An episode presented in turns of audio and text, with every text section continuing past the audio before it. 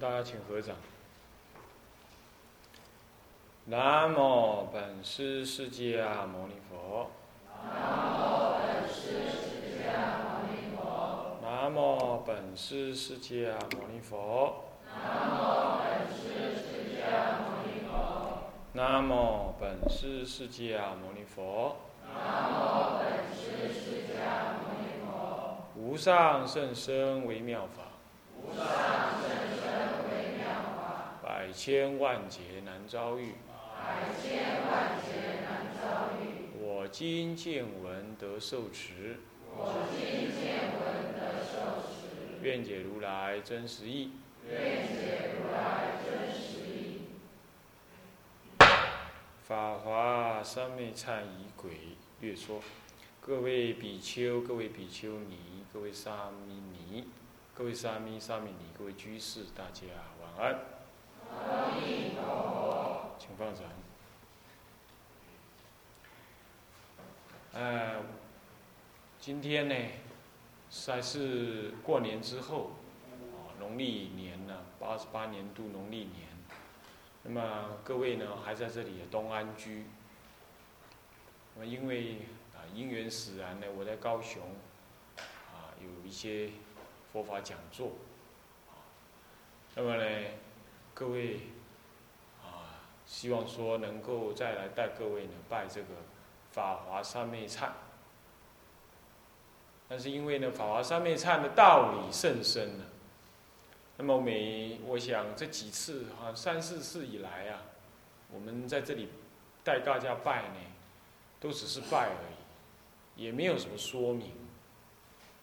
啊，我也不晓得大家呢这对他的了解有多少。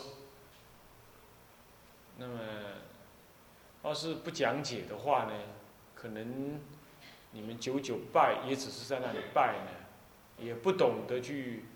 好好的珍惜弘扬啊，那么对一个出家人来讲呢，是有违你应有的一个一个学习的态度。再来呢，啊，在这里有很多呢，别道场来这里共修的出家人，那如果能够透过这个适当的了解的话。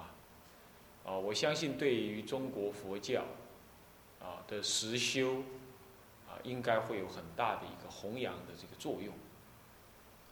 因此，我们就打算在明天早上在拜法华三昧忏之前呢，先跟大家呢略微讲解法华三昧忏仪轨，他要怎么样子的修，以及对于法华三昧忏产生一种好要。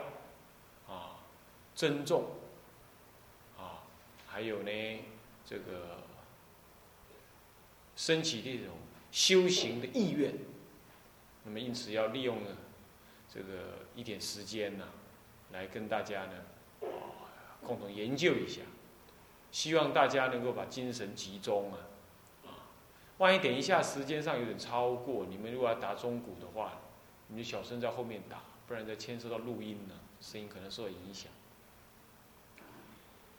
那么我们现在呢，关于这个法华三昧忏仪的那个拜忏，这个拜法道理意义，其实我很多地方我都讲，但是你们呢可能没有因缘去听到完整，也可能有听了。上次以前有有一些同学有听录影带，看录影带，那么但是因为还有一些人呢没有来听。啊因此，我想精要的用一个小时时间呢，将整部忏法的结构、修的意义，还有它那个价值、道理产生的原因啊，种种啊，这些呢，能跟大家做一个简单的一个介绍。首先，所谓的法华三昧忏啊，法华三昧忏，它的原来的那个呃名名称呢是理。法华经形式运想的辅助仪，它本来的意思是这样子，也就是依着法华经的修辞啊，那么呢为主要的内容，然后要怎么样来修这部《法华经》，有一些办法，有个具体的办法。这个具体的办法呢，有身口的动作，叫做形式。那么呢，有意念的什么呢？作惯，所以叫做运想。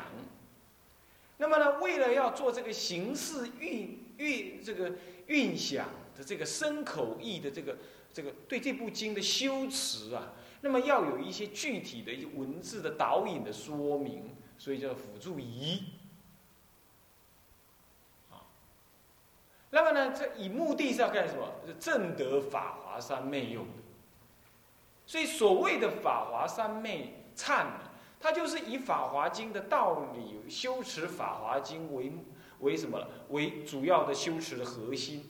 那么呢，他的目的是要证得法华三昧，所用的手段就是什么呢？依着《法华经》的道理做身口意的什么呢？的三业的密合的，所谓三密加持啊。那么呢，对他做形式跟运想。那这部仪轨，也就是形式运想的一个具体的教导辅导的一个办法。那他能够得到什么目的？得到法华三昧的目的。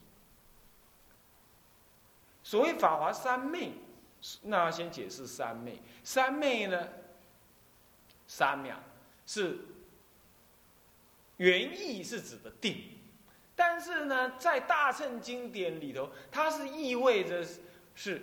定慧等词当中的一个心事状态，你说它是定，它当然是一种定，但它也同时是一种慧。所谓定，就是专心一意于一个境界上，谓之为定。那么现在你专心于一个境界，而这个境界正是智慧。那么呢，他专心在在这个智慧的正念上面，那么你的整个定的内容就是智慧的内容。而这个智慧呢，是专注的的，在你的身心当中产生限量的体会，因为因为你的一切身口意都专注在这个智慧上面，所以你的身口啊，都再也没有所谓妄动，你的意念也没有妄动，这就变成定了。换句话说，它既是一种以慧观为内容，但是它同时也是一种定。这对声闻人来讲是不懂的。声闻人他要要定的话，那就自心一处。那他的所谓定，是将心安置在一个一个一个固定的目标上面，他不做思维分别，因此定就不不即是会。那么呢，这个倾向于跟外道相通。比如说我观呼吸，我就专心数呼吸。你在专心数呼吸的时候，你不能够去思维这个呼吸的意涵，不不能。你要开始思维呼吸啊，吸进来到哪里去，呼出去又呼到哪里？吸的是谁在吸？吸的这个作用是怎么样？呼出去又如何？你不能思维这个，你思维的这个是在你已经数呼吸数的很专心的时候起观，他认为那个时候是观了，那不是定。但是你要知道，大乘佛法不是这样子。大乘佛法它的基本意涵是说，人皆有佛性，因此，当你的身心都正念的跟你的法性相合的时候，这个时候你不需要去思维，那智慧自然现前。换句话说，那不需要思维，换句话说，那就不是所谓的声闻人所谓的妄想思维，也就是不是所谓的慧观。可是呢，智慧自然现前，就法性自然现前。法性现前是观，而是是一种智慧。因此，他不思维而能够法性现前，不思维是定，法性现前是慧。换句话说，这是定慧等词的一种心理状态。法华三昧呢，是你的身心在对于《法华经》所诠释的中道实相的正理呢，它现前于你的身口意当中。你的身口意当中，那么但是呢，你那当下却不是思维分别所得的那种智慧，这是无所得的智。这样子谓之为法华三昧，所以它不是声闻人能理解的，也不是声闻人能修的。那那你说他他不能修，他怎么成佛？是说他们那样的概念是不理解的，除非他愿意呃愿意来学习大乘佛法，然后他就慢慢会知道，就是相信有佛性，不了自信有不了不了佛性修法是无益的。声闻人在这个概念底下就是这样，他不了佛性，所以他不知道有定慧等值的三昧的道理。那么《法华经》正修就是修这个三昧，这样各位了解啊。所以我们常常要修法华三昧，修法华三昧，就是要将这个《法华经》当中的最高究竟一佛乘的中道实相的正理呢，与你的身口意当中如实的现前。当他如实的现前的时候啊，一切定、一切慧、一切戒，这戒定慧三者是合一的，那就是顿入成佛的境界。好。那么这是法华三昧之所以要修，它的名义上是这样，它的呃得到的目的是这个。那么再讲到法华经，法华经是佛法里头一个根本的，可以说是佛陀最后的秘密之言。安乐行品上说了，于无量国中乃至名字不可得闻，何况得见受持读诵？得见受持读诵都不可能，何况如理？思维如法修行，《法华经》乃这名字不可得闻，更何况说你就读诵它，让你读诵都不可能，更何况依于经义而如法修持思维。那各位，我们今天要来修法华三昧忏，不但是听闻名字，而且还读诵，不但读诵，还如理思维。那思维的是什么样的道理呢？是佛陀的就近即说，不轻视于人。如国王顶上的明珠，不随便赐予他人，那也是十方诸佛的什么所亲证最秘密的真实之意。那是什么呢？那就是原来十方众生皆有如来佛性，而这个中道的佛性呢，就是唯有十方诸佛亲知亲证。而他发现了，等他证得之后，他发现一切众生竟然都有。然而一切众生天天抱彼眠，天天不知死不知彼，每天都看着抱着他睡觉，每天不知道他在那里。这因此他无法宣示显说，唯有什么样藏通别圆呢？这五十条手，所谓的欧韩石、华严石、方等石、般若石。前前四十条熟之后，才开示显说会三归一，把三乘佛法呢是不得已的开显，接引三种人，全部通通让你知道最后的中道实相义。这是佛陀临入灭前八年开始说的，这样子的一个真理，这是是十方诸佛的真究竟实证。禅宗常常讲说不了自信修法无益，这个自信就是这个东西。可是众生不理解，而不讨而讨厌，不喜欢听。所以佛陀呢，用了四十年的时间调熟众生啊，来来说这样子的法。好，那么这就是《法华经》的根本意。开权显实，会三归一，开一切佛陀出世以来所说的法呢，都是要让你成佛的，都是一种方便说。可是方便就是就近，然而，什么是就近呢？唯有《法华经》一出，一切众生才清楚啊！弄了半天，佛陀你说了四十年的法，原来正为这个。倒过来讲，如果你听了四十年的佛陀所说的法，然后你刚刚好就没听的《法华经》，或者讲《法华经》的时候你在度孤哈哈，睡觉，像现在这样，很多人正在睡觉。入入睡眠三昧当中，不是法华三昧，入睡眠三昧当中，那对不起，你那四十年听的都是方便法。可是如果你顶到四十年过后听了《法华经》之后，那么四十年所听的法，一系之间呐，这麻雀变凤凰，所听的法一下子全部都变成了就近一佛乘的法。所以会三归一开权显实，并不是把以前所听的法排除了，或者轻视了，或者说它是低阶的法，然后我法华才最高，这是荒谬的说法。是说法华一说之后，哇，原来一切法都是法华的法，那无二无一无三，只有一法啊，什么法？究竟一实相的法。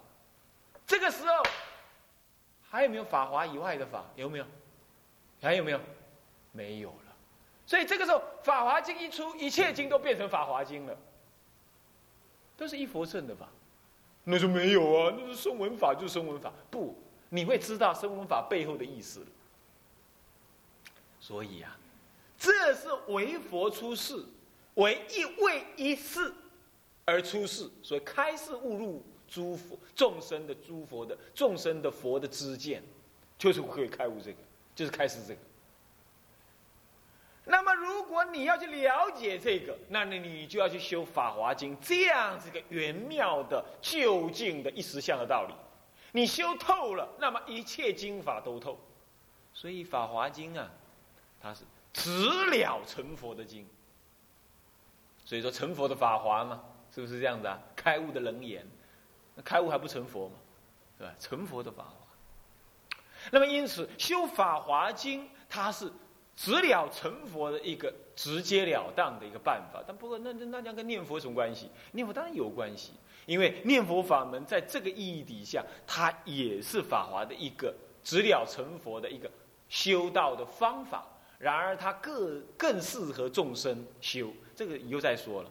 那么现前是这样了，好，那么这就是法华的道理。那么有了这样道理，那我们怎么修？那么，哎呀，就诵经嘛，诵经很好。背经也很好，呃，宣誓显说，请人听闻，或者是呃注印《法华经》，这都很好。不过有一个修法呢，是更更根本的，呃，不，就更直截了当，那就是祖师从慧师大师以来，他在修法华三昧成就，最后他把这个法门传递给智者大师。那这个是是没有人教他怎么会这样？你要知道，智者大师药王菩萨再来。慧师大师，观音菩萨再来，他要往生前不是什么化红光身什么身，不是这样，要往生之前是诸佛菩萨一起来跟他讨论下一个阶段要到哪里去投胎。他已经不是说什么做托利王了，对他来讲那是小儿科，那直接就讨论要到哪里去。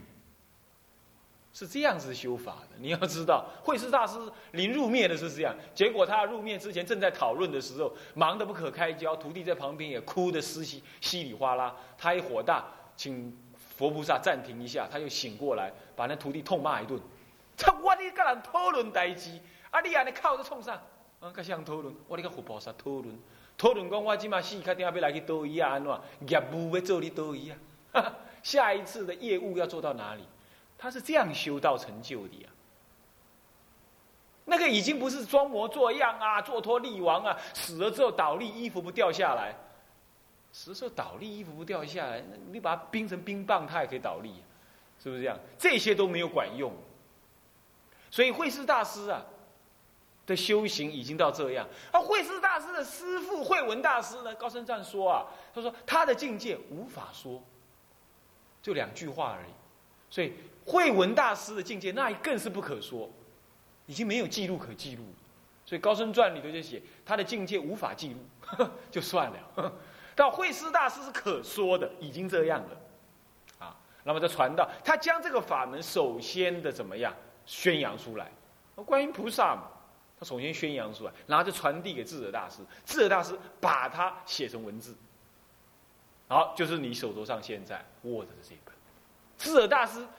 亲笔写的书不超过十卷，这是其中一卷。他亲笔写的哦，不是徒弟记的哦。你看方等灿是是他说，那么灌顶大师记，是他说别人记的。但这部书是什么呢？瓦官亲笔，这瓦官是金陵瓦官寺，金陵金陵就是南京啊啊南京瓦官是亲笔写的。你想想看，他一生惜墨如金呢。但他偏偏要写这部这部很很特别的修道直正修的法门，原因在哪里？你就看他太重视这部法门，这样了解吧？OK，好，那这部法门这样是个法华三昧在，你一定知道它重要是这样。至于他修的功德如何，请你自己看怎么样？三昧集注，法华三昧集辅行集注。辅行集注你们有了吧？好，有了吧？好，那你自己去看啊，看那个序文呢，都可以去看。好，OK。那么现在呢，我们就要来看这部书本身，这部忏法本身为什么叫忏法？它是有什么样的结构？它真实的内涵是怎么样子？忏是什么呢？就忏悔的仪式。但是为什么忏悔仪式竟然会让你修法华？这就是修法华的方法。忏悔怎么会是修法华的方法？那又怎么会能开悟呢？那么我们得先对这部忏法的整体结构来做个了解。来，我们来看看第，你们现在用蓝色本子哈，如果是红色本子的话呢，你就我的页数会少七，你少五页就是你的页数，少掉五页就是你的红色本子的页数，蓝色本子的页数就是我现在直接讲第七页，不，第六页，第六页六减一，六减五就是一嘛，就是红色本子是第一页，法华三昧忏。仪轨三昧忏仪轨这部书这样子的名字是你在古书里找不到，是我另外再把它改这个名字的。它本来是就是我刚刚说的一大串的名字。那为什么我要改这个名字？因为有别于古科版，因为我把它重新怎么样大小字分开来了，集注注的部分把它画缩小了，这样让你容易读。那么因此能够跟古古板能够有个区隔。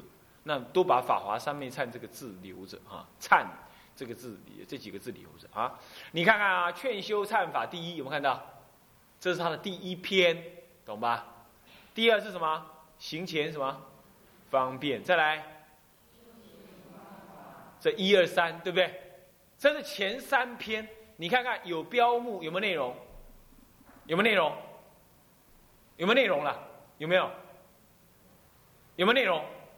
没有内容啊，笨！这这这都没有内容嘛，就是标题在那里嘛，何必翻呢？是不是这样子？到了第四是什么？正修忏仪，翻过来，是有没有内容了？第那正修忏仪里头有几个内容？有几篇内容？有几章内容？几章？什么？几章？一百零八章，你是看成页去了？几有几个章节？几章？十章，对不对？第一章是什么？第二、第三，三页供养，再来第十四页是什么？第四奉请三宝，那么第二十第二十六页什么？第几章？在第六第六章是哪里？三十页是什么？礼敬三宝。那再来第七，四十一页，修行无悔，对不对？再来修行无悔呢？我们来看第八章，呃，第七章以下还有没有分？好，分什么？第一节是什么？对啦，初修忏悔六根，再来，忏悔六根有有有几又分几几项？六项，第一项什么？眼根，然后呢？耳根，然后呢？鼻，再来，舌，第四项，第五，身，再来，一根，是不是一根？然后好，就跳回来，又是什么？第几项？第几？第几？第几节了？第二节是什么？劝请如来，还第哪有没有？下面还有没有？第几节？第三节什么？然后再来，第四节是随向佛道，再来。好，我们翻回这个第七章的章的章，这个标目是说说什么？它上面说什么？修行无悔，对不对？好，我现在问你，哪无悔？那五位？大声讲。第一，忏悔六根；第二，劝请如来；第四第三，随喜功德；第四，回向什么？佛道。第五，请问，忏悔六根我们可以理解吧？那就忏悔，是不是这样子啊？那为什么劝请如来会是一种忏悔呢？怪了，那就劝请吧，怎么讲忏悔呢？他是修行无悔，是哪无悔？我们说忏劝随向位，忏悔劝请随喜回向发愿。那为什么忏悔就忏悔？那这个随喜怎么会是忏悔呢？就是随喜吧？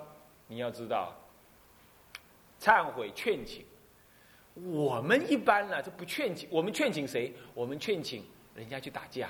劝请人家去吵架，劝请人家帮忙赚钱，劝请你帮我如何？我们不是劝请一个好人注事或者好人来帮忙，怎么样？我们会嫉妒，我们的凡夫的心情啊，我们不愿意好人出头，所以劝请如来是劝请如来是让世间究竟三界究竟的觉者呢常住在世，弘法利生。这样子的劝请，如果他不透，你不透过劝请，佛陀就入灭了。当时佛陀就是这样子嘛。你看那个那个魔王啊，也是劝佛陀入灭。他你开悟就好了啦，你自己成佛果，你就自己入灭算了。佛陀本来也还没那么早入灭，也是魔王来劝他说我很忧愁不喜。佛陀问他为什么？说因为你老不死。我说我佛陀，我我这魔就不高兴。佛陀看因缘到了，已经有魔来这样，没有众生来劝他久留，他就入灭。所以劝请如来啊，就是在治疗我们怎么样？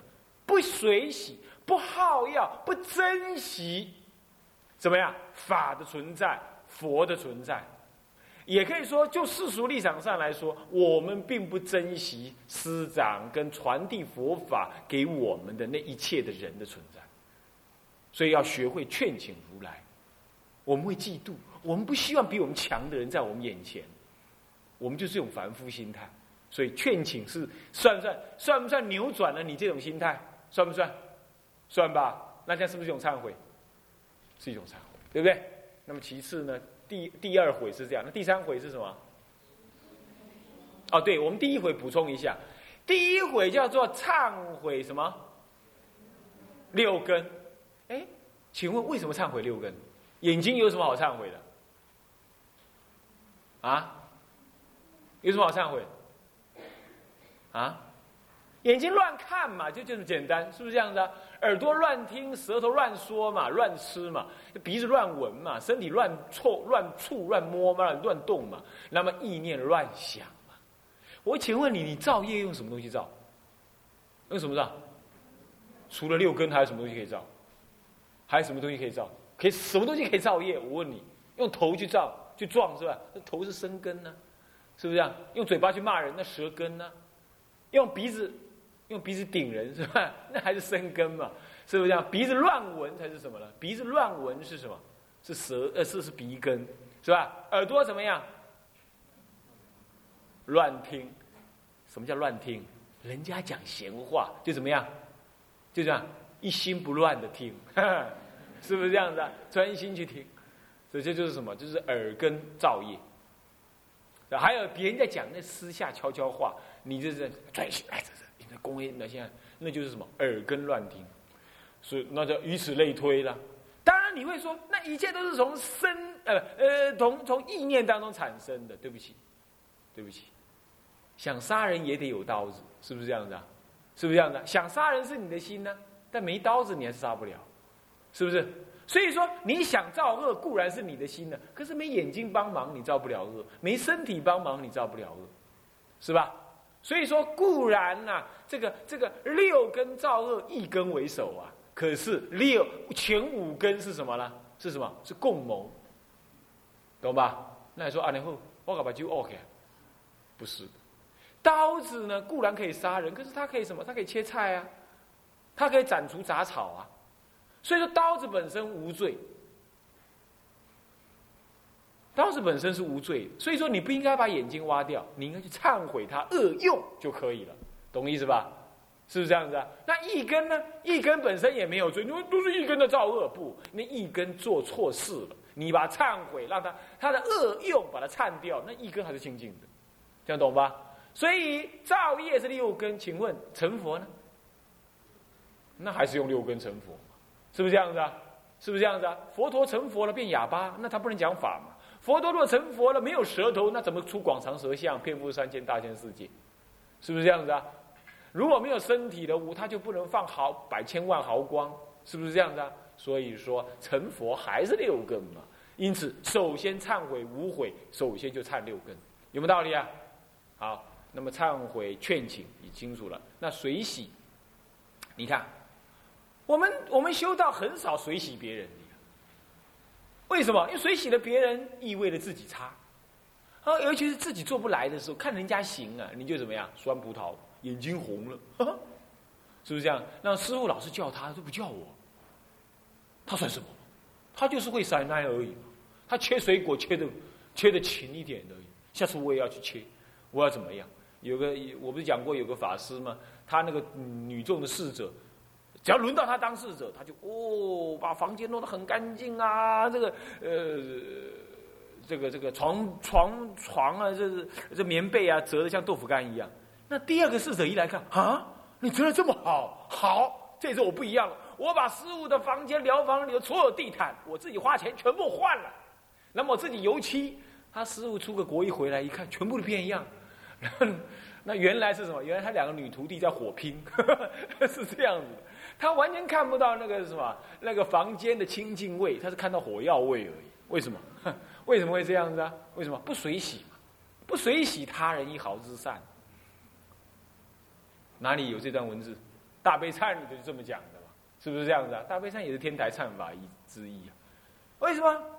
我们自己自私，我们好斗，我们好胜，我们怕别人赢过我们。为什么？因为我们需要人家关怀，需要得到世间的利益。男子的话就是要掌握 power，要掌握呢呃金钱或者掌握支配的力量。要是有人赢过我，那我算什么？我得靠边站。那女人不是这样，女人是没有人爱我，那谁来爱我？没有人爱我，那不行，我一定要怎么样？把那个比我强的、比我庄严的都把它推开来。巴斯泰你就说：“